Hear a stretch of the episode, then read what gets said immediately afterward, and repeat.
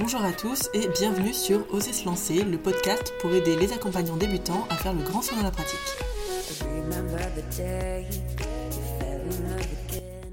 Dans ce podcast, je vous présente la première interview que j'ai réalisée avec Jean-Pierre Chaudot.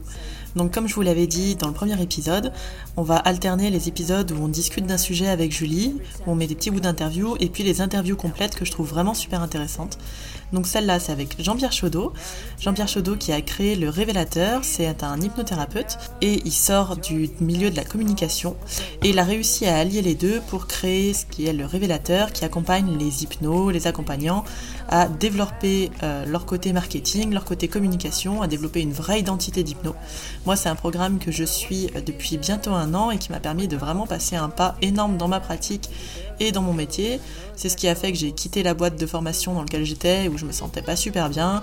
C'est ce qui a fait que j'ai commencé à développer des formations en ligne et puis mes petites formations perso. Et c'est ce qui fait aussi qu'on a décidé d'enregistrer ce podcast avec Julie. Donc merci beaucoup Jean-Pierre, merci euh, déjà pour ton accompagnement et puis pour avoir bien voulu répondre à ce petit jeu d'interview. Je vous souhaite à tous une bonne écoute. Pensez à vous abonner sur iTunes ou les autres applis de podcast et puis à nous laisser des petits commentaires. Alors pour commencer tout simplement, Jean-Pierre, qui es-tu et qu'est-ce que tu fais dans la vie? Bah, J'apprends aux gens à se présenter. Euh, mon job, c'est d'aider les. Mon job, c'est d'aider les accompagnants en fait à, développer leur visibilité, leur communication, leur clientèle, parce que c'est quelque chose qu'on ne sait pas forcément faire. On passe notre vie à se former, à se former, à se former. Alors je dis on parce que j'ai fait euh, six ans en tant qu'hypnothérapeute et coach euh, à temps plein, et avant j'étais 15 ans en communication. Et euh, bah, de fil en aiguille, j'ai commencé à aider des gens, euh, des thérapeutes comme moi que je rencontrais en formation, m'a recommandé. Résultat de la course, aujourd'hui, j'en ai fait mon activité euh, à plein temps. Comme ça, je peux me servir et de mon expérience en cabinet et de mes compétences en communication pour, pour aider bah, les accompagnants comme moi à, bah, sortir un peu de la jungle euh, des thérapeutes qui existent aujourd'hui. Il y en a partout, il y en a dans tous les sens et surtout, on n'apprend pas à communiquer. Hein. J'ai rempli mon câble en trois mois, c'est parce que je connaissais la com, hein, pas parce que euh, c'est facile. Euh, donc voilà un peu mon métier d'aujourd'hui. Enfin, c'est même plus qu'un peu. Voilà mon métier d'aujourd'hui. Je fais ça à temps plein. J'ai créé une formation en ligne, un groupe Facebook, il y a des coachings individuels, il y a pas mal de choses que je fais quotidiennement et je travaille aussi pas mal avec des écoles de formation, des centres de formation. Euh, et, d'autres clients, comme la chaîne Tistria, par exemple, pour euh, ceux qui connaissent. Et il y a le CEA aussi. CE Enneagram, euh, l'IFNH d'Olivier Perrault, l'IFPEC. Qu'est-ce qu'il y a Il y a Jean Dupré, tu as fait son site aussi. Ouais, Jean Dupré, Jordan, Véro, j'ai travaillé sur. Jordan, j'ai travaillé sur les couvertures de livres, je fais la couverture de livres d'Olivier Perrault aussi. je suis pas mal dans le milieu, je suis pas mal dans le milieu de, bah, de l'accompagnement en fait. L'avantage, c'est parce que je, je parle la même langue vu que c'est aussi mon métier, donc euh, j'évite de raconter les cracks et de leur dire remplis ton cabinet en trois semaines, euh, grâce à ma technique formidable, tu auras 25 séances par mois. Euh, ouais, bon, laisse tomber quoi. Tout ça, ça me, sort par les yeux d'ailleurs parce que je suis obligé de me battre contre des gens qui n'y connaissent que dalle. Et, c'est ça qui est surtout un peu frustrant dans mon métier, mais voilà, c'est ce que je fais. Ok. Ton métier ou tes métiers, vu que tu as été accompagnant avant, bah, accompagnant, mais sur un autre. Oui, je continue à l'accompagner en fait. Hein. Même dans le développement d'activité, parfois il y a une petite grosse part de thérapie aussi. J'imagine, ouais. Quelle est ta vision de l'échec, toi, dans ces métiers-là d'accompagnant? Comment tu définirais l'échec? Pour un euh, de l'accompagnant? Ouais. De, de, toi en tant qu'accompagnant, c'est quoi pour toi un échec? Au début de ma pratique, j'aurais dire que j'aurais j'aurais dit comme beaucoup euh, parce que l'autre n'a pas changé ou ça mhm. ou je l'ai fait de la merde. Euh, aujourd'hui, je dirais euh, que l'échec en tant qu'accompagnant, c'est de c'est de de pas s'intéresser vraiment à l'autre en fait. C'est d'être centré sur soi et d'être dans une pratique égotique. C'est-à-dire on, on, va pas enfin moi je, je, suis un peu sans filtre, hein, tu as remarqué, tu me connais. Euh, moi, je pense que beaucoup, quand on décide de faire ce métier-là, c'est pour se soigner. Donc, on est très centré sur nous. Et quand on a fini de se soigner avec nos clients, on a des, remises en question, généralement. Mais c'est OK, parce que tout métier part de, quelque chose comme ça. Donc là, j'ai envie de dire, il n'y a pas trop de problème. Sauf que là-dedans, euh, dans cette recherche de reconnaissance, parfois, euh, on a tendance à être tellement focalisé sur le résultat de l'autre que l'échec, c'est justement de se focaliser sur le résultat de notre pratique. Ok. Et donc, et, je parle vraiment du résultat. Oui, le changement. Tu as changé, tu n'as pas changé. C'est de focaliser là-dessus et dans cet enjeu-là. Pour moi, le gros échec d'un accompagnant, pour moi, il, serait, il se situe. Là, tu prends, je pourrais y réfléchir encore pendant des heures, mais là, à, froid, à chaud, comme tu veux, choisis ta température. Euh, moi, je dirais que c'est plutôt d'être focalisé euh, que sur le résultat et pas sur. On nous le dit en formation, hein, soyez centré sur le processus et pas sur le résultat. Oui, oui, oui, blablabla. Bla, bla. Mais quand tu es dedans, quand tu es face à un dépressif en face et qui pleure, tu te dis, bah, moi, j'aimerais bien qu'il aille mieux grâce à moi. Et l'échec, c'est justement de rester là-dessus et ça nous coupe du rapport à l'autre. Tu dirais que tu en as vécu, toi, en début de pratique, des échecs comme ça, où tu étais focus résultat et que tu n'as pas eu Oui, pendant un an et demi, oui, pendant un an et demi, pendant un an et demi, euh, à peu près hein, à la louche. Hein. Pendant un an et demi, j'étais tellement centré résultat et euh, bah, ça marchait, un coup ça marchait, un coup ça marchait pas, que pendant un an et demi, j'ai l'impression d'être un gros escroc. Euh, c'est-à-dire que je prends de l'argent aux gens pour venir, pour changer et qui ne changeaient pas. Et en fait, c'est que après, avec le bouche à oreille, les gens qui m'étaient recommandés, ce truc qui s'est développé, que je me suis rendu compte qu'en fait, euh, ben, ben, en fait, il se passait des trucs, quoi. Et que mon impression propre de ce que j'avais fait ou du constat moi que je faisais sur le, résultat de la séance était complètement aux fraises, en fait. C'était erroné. Est-ce que tu as eu un, genre un gros échec qui t'aurait fait changer d'état d'esprit ou qui aurait fait un gros changement dans ta pratique? Oui. Tu te souviens et tu fais oh, j'en ai un, j'en ai un gros. Euh, j'en ai un gros. J'en ai un énorme même. Euh, ça m'est arrivé une fois. Vraiment une fois, ça a suffi. Euh, ça a transformé vraiment ma pratique. C'est que j'étais tellement centré sur le résultat et j'étais dans, une, j'étais dans quelque chose de mental aussi. Moi, je voulais que les gens y comprennent, parce que moi, j'avais besoin de comprendre. Donc, j'étais là à décortiquer les processus et tout ça. Et, j'en oubliais presque parfois l'aspect émotionnel et ce genre de choses. là, je parle vraiment du tout début de ma pratique. Hein. Euh, et puis, j'avais une pression financière, parce que je devais en vivre tout de suite. Moi, j'ai réussi à remplir le câble rapidement, mais parce que j'avais besoin de thunes aussi. Et j'avais décidé d'en faire mon métier. Donc, il y avait ce double enjeu. Et donc, du coup, des fois, j'étais, j'étais vraiment punchy. Bon, vous, enfin, tu sens que je suis un peu punchy quand même. C'est dans Un peu.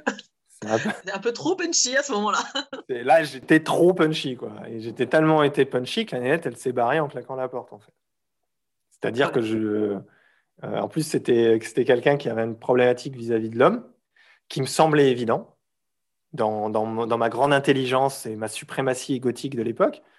Euh, et euh, elle, elle, ça ne percutait pas chez elle. Et à un moment donné, je lui fais faire un exercice et tout, ça marche pas. Enfin, c'était en hypnose et tout. Euh, et je sens que ça la gave et tout. Puis moi aussi, ça me gave. Et euh, parce qu'elle comprend pas en fait que, qu'elle, est, qu'elle est dans l'hyper contrôle, tout ça. Et moi, je voulais qu'elle comprenne. Et que je lui ai dit, euh, de toute façon, de, toute façon, quand vous vous rendrez compte que vous aurez un problème, que vous avez un problème avec les hommes, je pense que ça solutionnera beaucoup de choses dans votre vie. Bon, bah, ça s'est terminé comme ça s'est terminé. ça m'est arrivé une fois en fait. C'est vraiment arrivé une fois et très vite en fait dans ma pratique, très très vite, dans, les premières semaines, mois en fait de, la pratique. Mais c'était vraiment quelque chose entre elle et moi à ce moment-là très particulier. J'ai quasiment plus revécu ça et j'avais pas vécu ça euh, non plus avant. Mais ça m'a souligné sur euh, sur les, ce côté échec de recherche de résultats que moi je pouvais avoir. Et du coup, qu'est-ce que tu en as fait, toi, après? Tu as passé trois jours à pleurer dans ton coin, à dire que je suis vraiment une merde, euh, tout ce qu'on peut entendre. J'ai surveillé les avis Google. les avis. Disant, elle va me défoncer et elle aura eu raison. Ouais. Euh, non, je, me suis dit, euh, JP, apprends à fermer ta gueule et arrête de croire que tu sais pour l'autre. Vite, très vite. Et ça, ça m'a vraiment suivi tout le temps. Et je pense que c'est peut-être une des deuxièmes erreurs, c'est de croire qu'on sait pour l'autre majeur. C'est euh, tellement qu'avec les outils qu'on a, le recul qu'on a, les mots que disent les gens, de pouvoir aller dans l'interprétation pour vouloir aller plus vite, de se dire ah j'ai trouvé la solution et de vouloir aller vite, vite, vite, vite pour que ça change. Et euh, il y a ce côté-là, vite, vite, ça change. Tu as vu, il y a du résultat, tout ça, tout ça. Et je pense que ce qui a changé dans la pratique, c'est que j'ai, euh, je me suis rendu compte qu'on savait que dalle en fait. Mais rien de rien en fait, la personne qui est en face de nous. Et si tu n'avais pas eu des échecs comme ça, tu aurais appris ça quand même? Je pense que c'est quasiment impossible de ne pas avoir d'échecs euh, par rapport à ça. C'est fatal. À un moment, tu te le prends dans la tronche, c'est plutôt rapidement. Hmm. C'est plutôt bien. Je ne pense pas que ça soit possible de, traverser un, une. Euh, ou, ou alors, on a l'option euh, j'ai des énormes œillères et j'ai un ego démesuré que je pense que je suis une star, et les autres, c'est tous des cons. Après, s'il y a ça, je pense que c'est possible de traverser sans échec, parce qu'on ne les verra pas. Pas parce qu'ils n'existent pas, mais parce qu'on ne les verra pas. Mais ne, pas être là, euh, croire qu'on sait pour l'autre et vouloir chercher le résultat à tout prix, quand on est là-dedans, je pense que c'est quasiment impossible de ne pas se prendre une veste rapidement. Je pense. C'est très personnel comme avis. Hein. Mais c'est ce qu'on te demande. Un avis très personnel. Oui, bah oui, c'est une interview, je suis bête. Euh, je te rejoins sur le, sur le fait que ça, ça, ça, arrive vite, là où ça, ça tape vite ou ça fait mal. Ah oui, ça tape tout de suite. Hein. Euh, et si tu ne le vois pas, ça retape, en fait. ça retape, ça retape jusqu'à ce que tu es. Bah, c'est un principe de, de résonance. Hein. Si tu te prends ce que tu dois te prendre pour que tu le comprennes. Hein. Et mm. c'est exactement ce qui s'est passé. Bon, là, c'est un cas là. Ça a dû m'arriver d'autres. Non, je, suis très sincère quand j'y repense. Ça, ça, a été tellement majeur que je. C'est arrivé très tôt dans ma pratique, donc ça, c'était cool. Et c'était en correspondance avec ma pression de recherche de résultats. Ouais, tu c'était euh, aussi haut que ta pression de. Exactement. Plus j'avais une pression financière euh, haute, plus euh, j'avais envie d'avoir des résultats pour développer mon activité. en fait, ça m'a complètement coupé de, l'autre en fait, mm. coupé complet en fait de, de l'autre qui avait en face. Et je pense que ça, ça a été mon plus grand apprentissage qui m'a permis après de, continuer quand même longtemps et d'avoir un très très bon bouche à oreille et de bien tourner quand même. J'ai fait mon métier pendant presque ouais, 5 ans à fond quoi. 80, 80, plus de 80 séances par mois, ça, tournait bien. Quoi. Et sur, tes, sur toutes ces séances-là, tu dirais que tu avais besoin de combien de enfin, des clients avaient besoin de combien de séances en moyenne? Parce qu'il y a toujours cette espèce de mythe qui tourne surtout en hypnose, beaucoup moins en coaching, mais qui tourne qu'il euh, faudrait faire une, deux séances à tout casser avec les gens. Bah, généralement, ils venaient le nombre de séances que je leur disais au début. Ouais. C'est un principe de suggestion de base. Euh, bonjour, et il faut combien de séances? Moi, je disais en moyenne, mes clients viennent entre 3 et 4. Certaines viennent qu'une fois, c'est transformateur ou ça ne marche pas du tout. Certains viennent 10 fois. c'est ce que je disais systématiquement. Mais la suggestion première, euh, qui était de 3-4 séances, elle passait généralement, euh, qui correspondait aussi à ma vision de l'hypnose. Donc, avec le recul, je me dis que j'aurais pu répondre, j'en sais rien du tout, mais l'être humain, il n'aime pas l'inconnu. Donc c'est très difficile de ne pas répondre à ça en fait. Donc à la fin, j'étais arrivé à quelque chose que j'avais trouvé plutôt chouette. Je disais en moyenne, ce qui était vrai, c'était la moyenne que, les gens venaient me voir entre 3 et 4 séances. C'est à peu près ce que les gens font. Des fois, c'est une ou deux, voire une. Des fois, eh ben, il y a juste un énorme déclic, coup de baguette magique. Je leur disais, un coup de baguette magique, gros déclic, tout change. Ou alors, bah, pchit, ça ne leur correspond pas, merci, au revoir. Et puis d'autres que je suis sur des périodes beaucoup plus longues. Et en fait, en disant ça, j'ai remarqué que qu'on restait quand même autour de la moyenne de 3-4 séances. C'était plus la durée de la relation, plus que la durée de la transformation pure.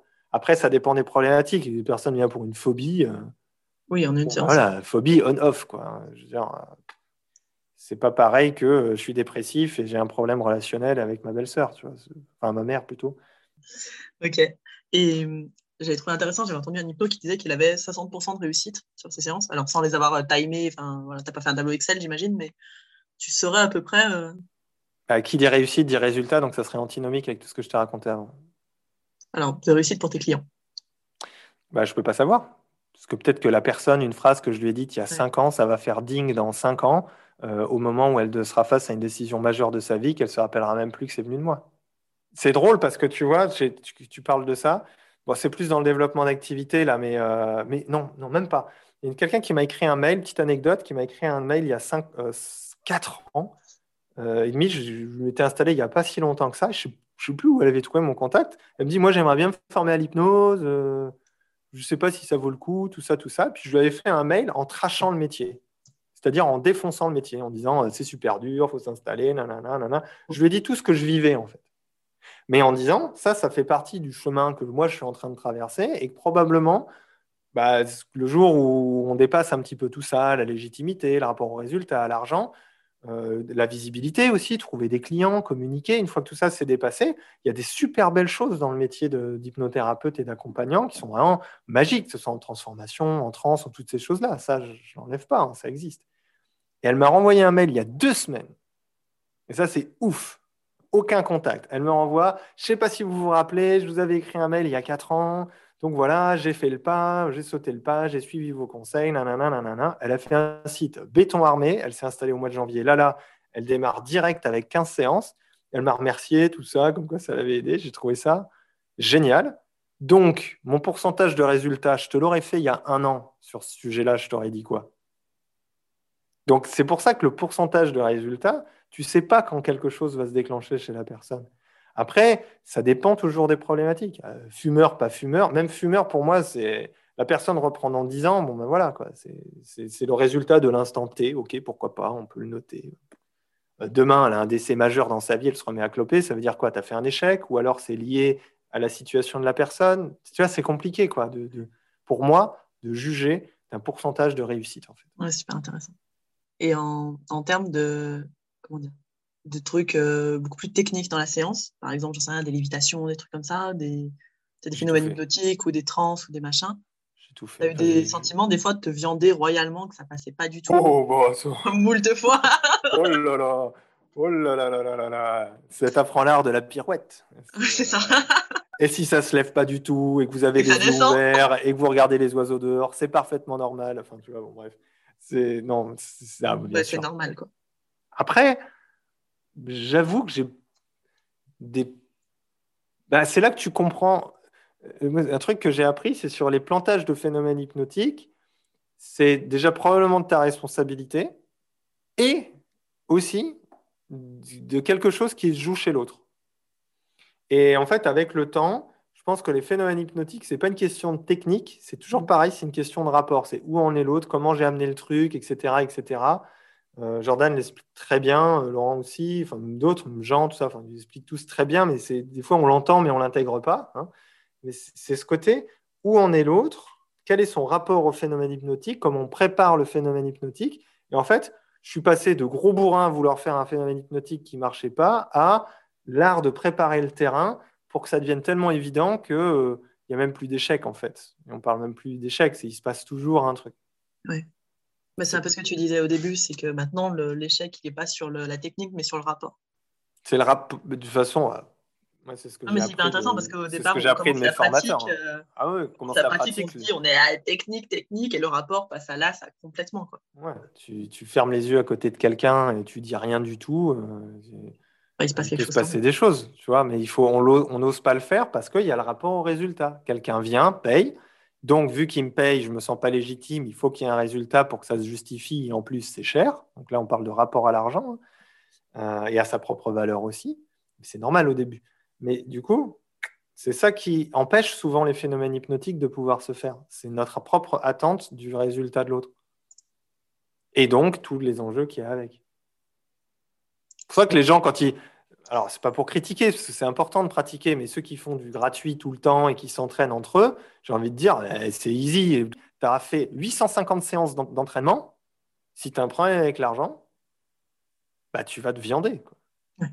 Ouais. tu peux avoir être hyper bon en technique tant que tu n'es pas à l'aise avec toi, ta valeur, ce que tu vends, euh, le fait ah que c'est pas mais euh, tu as, Micheline famille, elle vient en pleurs, dépressive, tout ce que tu veux, euh, te file 90 balles, sauvez-moi la vie, et toi, tu arrives avec ton phénomène hypnotique. Euh, non, mais c'est parce que c'est la réalité. Hein. Mais complètement.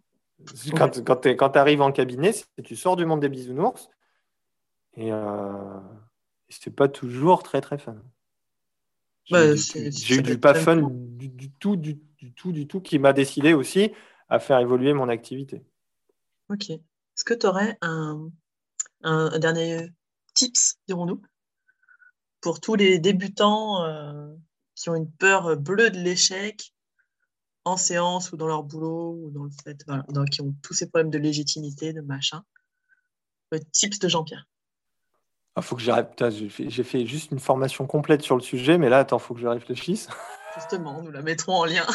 Allez sur la formation complète.